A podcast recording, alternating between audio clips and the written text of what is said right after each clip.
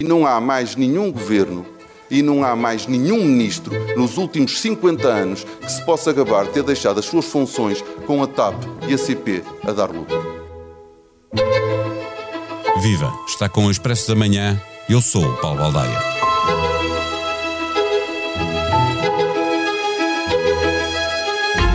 Num dia em que o governo resolveu continuar a jogar com as palavras, com a intenção clara de gerar dúvida sobre o que aconteceu em relação à atuação do SIS, regressou à política ativa o ex-ministro Pedro Nuno Santos para falar da TAP, mas apenas do que não fossem polémicas alimentadas na Comissão Parlamentar de Inquérito, o que acabou por facilitar um regresso com nota positiva.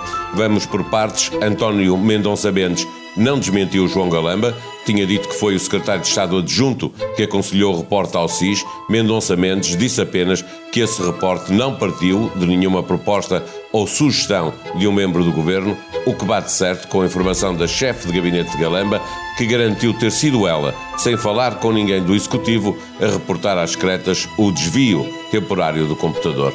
Quanto a Pedro Nuno Santos, voltou preparado para atacar as decisões do PSD, no governo e na oposição, mas também algumas decisões do atual executivo de António Costa, permitindo-se algumas alfinetadas ao chefe de governo. Na primeira oportunidade, deixou uma boa primeira impressão, mas o caminho a percorrer para uma completa reabilitação político é longa. Logo que terminou a Comissão de Economia, partimos à conversa com a editora de política do Expresso, Eunice Lourenço, para saber que Pedro Nuno voltou. Expresso da Manhã tem o patrocínio do BPI, patrocinador oficial das seleções e do futebol feminino.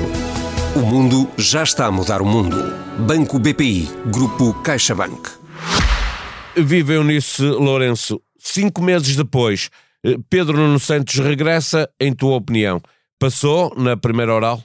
Passou, passou na primeira oral, um, ehm, foi um regresso muito esperado e que me pareceu da parte dele muito desejado. Uh, achei que uh, Pedro Nuno Santos estava com muita vontade de falar, aliás, ele logo no início disse isso, que quase que diz qualquer coisa do género, tem sido difícil conter-se enquanto tanta gente fala. Um, ehm, e aproveitou esse tempo para uh, se preparar, mesmo que em alguns momentos, em relação a alguns assuntos, uh, nomeadamente sobre a grau de force, foi, foi um deles, eu tenho dito que não se tinha preparado o suficiente e, portanto, não tinha dados, claramente uh, pareceu-me que uh, Pedro Nuno Santos preparou bem esta audição, assim como preparou bem aquilo que queria dizer nesta audição e aquilo que vai querer dizer na comissão de inquérito na, na próxima semana. A questão dos 55 milhões eh, pagos a David Neilman para sair da TAP continua a ser eh, uma pedra no sapato eh, deste governo, uma coisa que eh, eh, não dá para passar eh, as culpas para o governo anterior, como tentou fazer Pedro Nuno Santos sempre que pôde. Sim, ele fez isso sempre pôde uh, passar culpas para o governo anterior, que acusou naquilo que tem sido também uma estratégia uh, do PS e que foi muito clara na semana passada na audição de Pedro Marques, acusar o governo uh, PS e CDS de ter privatizado a TAP quando já não devia politicamente fazê-lo. Uh, ainda que uh, o governo ainda estivesse em funções, já era claro que iria ser substituído por um governo liderado pelo PS. A questão dos 55 milhões, de facto, não é possível passar inteiramente para o governo anterior, ainda que em parte Pedro Nuno Santos tenha tentado passar, assim como tentou uh, passar a ideia de que, mesmo que o governo não tivesse tomado as decisões que depois tomou, o governo socialista, de primeiro de uh, recomprar uma parte da TAP e depois, no fundo, de uma nacionalização uh, da TAP, que mesmo sem essas decisões a TAP hoje seria pública, porque o contrato inicial previa que, havendo problemas, o Estado seria o garante de todo o negócio e, portanto, o Estado acabaria por ter tido que tomar uh, posse da TAP. Mas ainda voltando à questão dos 55 milhões, parece uma peça que ninguém sabe explicar bem. Pedro Nuno Santos basicamente justificou os 55 milhões pela existência de um acordo, mas ninguém explica de uma forma muito clara como é que se chegou aos 55 milhões.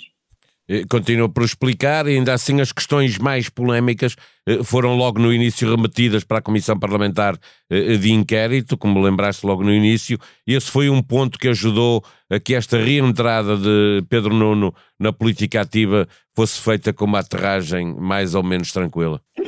Sim, eu acho que ajudou bastante. A primeira audição ser a Comissão de Economia e não a Comissão de Inquérito ajuda bastante à tal aterragem mais suave de Pedro Nuno Santos, como lhe chamavas, e também à relação com o PS e com o Governo.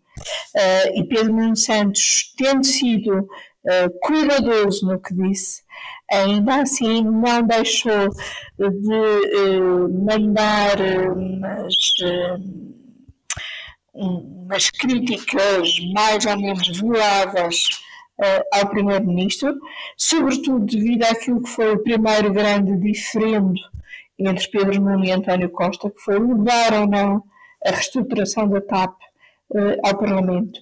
E Pedro Nuno Santos, nesta audição, fez questão de lembrar isso, de como quis tanto levar a reestruturação da TAP ao Parlamento, só um partido é que, é que queria e António Costa Uh, não quis e portanto o deixa, deixa lembrar outras, outras duas coisas nesta comissão que uma delas também diretamente eh, com António Costa quando ele manda, manda dizendo que infelizmente o aeroporto continua a arrebentar pelas costuras. Foi o primeiro braço de ferro eh, público entre o Primeiro-Ministro e o Ministro das Infraestruturas a propósito da decisão que, que foi revogada, eh, eh, mas também eh, quando a parte que ele faz sobre o elogio do Chega à CEO da TAP, despedida depois de apresentar lucros, que é quase ele a assumir que, que, que para ele também não faz muito sentido que a CEO da TAP, ex-CEO da TAP tivesse sido despedida.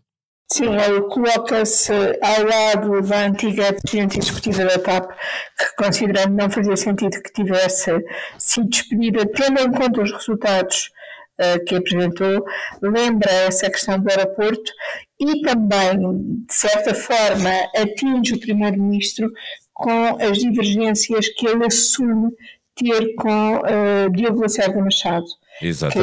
Que, que, é conhecido como o melhor amigo do Primeiro-Ministro, mas que uh, foi envolvido no, na TAP e nos negócios uh, da TAP, quase como que um enviado especial do Primeiro-Ministro para a TAP e uh, Pedro Nuno Santos assume claramente, assumiu claramente nesta comissão essas, as suas divergências com, com Diogo Gonçalves Machado. Mesmo tendo tido esses três reparos para o Primeiro-Ministro, o não ter levado o plano de reestruturação ao Parlamento, o ter recuado uh, no aeroporto e o despedimento da antiga Presidente Executiva da TAP, e eu acho que ainda assim Pedro Nuno Santos se conteve bastante uh, no conteúdo e na forma como falou do Governo e do Primeiro-Ministro, parecendo pelo menos na Comissão de Economia, vamos uh, ver como será na Comissão de Inquérito, mas essa é a indicação uh, que nós temos e que tínhamos no Expresso uh, de sexta-feira, de que Pedro Nuno Santos não quer alimentar uma guerra com António Costa, porque seria sempre uma guerra em parte com o PS e não, não lhe serve neste momento e, sobretudo, não lhe serve para as ambições que ainda continua a ter. Não impede que vá mandando umas farpas, mas obviamente impede que seja uma, uma, uma, uma guerra descontrolada. É, é, pergunto exatamente se, olhando para aquilo que vimos quase como um jogo, um primeiro jogo de regresso a um campeonato de política que Pedro Nuno Santos sabe jogar, eh, eh, devemos esperar o que em setembro, quando ele voltar a dedicar-se eh, por inteiro à política, não apenas no Parlamento, mas também na SIC, é preciso lembrar, onde poderá gerir o tipo de, de intervenção que pretende para recuperar caminho perdido com a saída polémica do governo? Eu acho que uh, o que podemos esperar depende também, em boa parte, do, da volta que o governo conseguir dar até setembro. No pós, no imediatamente pós-comissão de inquérito, naquela ponta final de julho, para a altura para a qual o Presidente da República até já convocou um Conselho de Estado. E, portanto, o Pedro Nuno, que teremos de regresso em setembro, em parte vai depender uh, do fim da Comissão de Inquérito e da volta que António Costa conseguir dar ao seu governo. Mas, mesmo ainda sem esses dados, eu acho que podemos contar uh, aquilo que será mais sensato será, seria contar com um, um Pedro Nuno mais preocupado, primeiro em reabilitar a sua própria imagem e só depois, eventualmente, dado ou não o estado de desgaste do governo, começar a ser um crítico do governo e de António Costa no fundo, está numa posição muito parecida com a de Marcelo Rebelo de Sousa, Presidente da República, à espera de ver o que é que acontece ao Governo para saber que atuação é que pode ter? Sim, sim, é uma espera também como a de Marcelo, sendo que aqui é uma espera que precisa de uma reabilitação pessoal também pelo meio.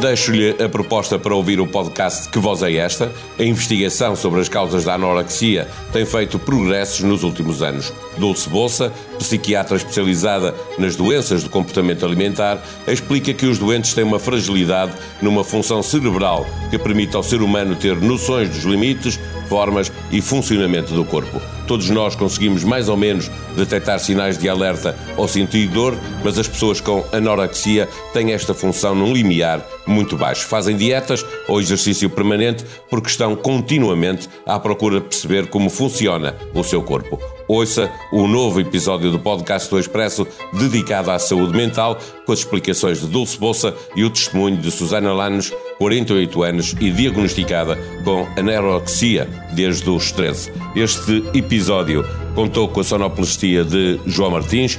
Voltamos amanhã. Até lá. Tenham um bom dia.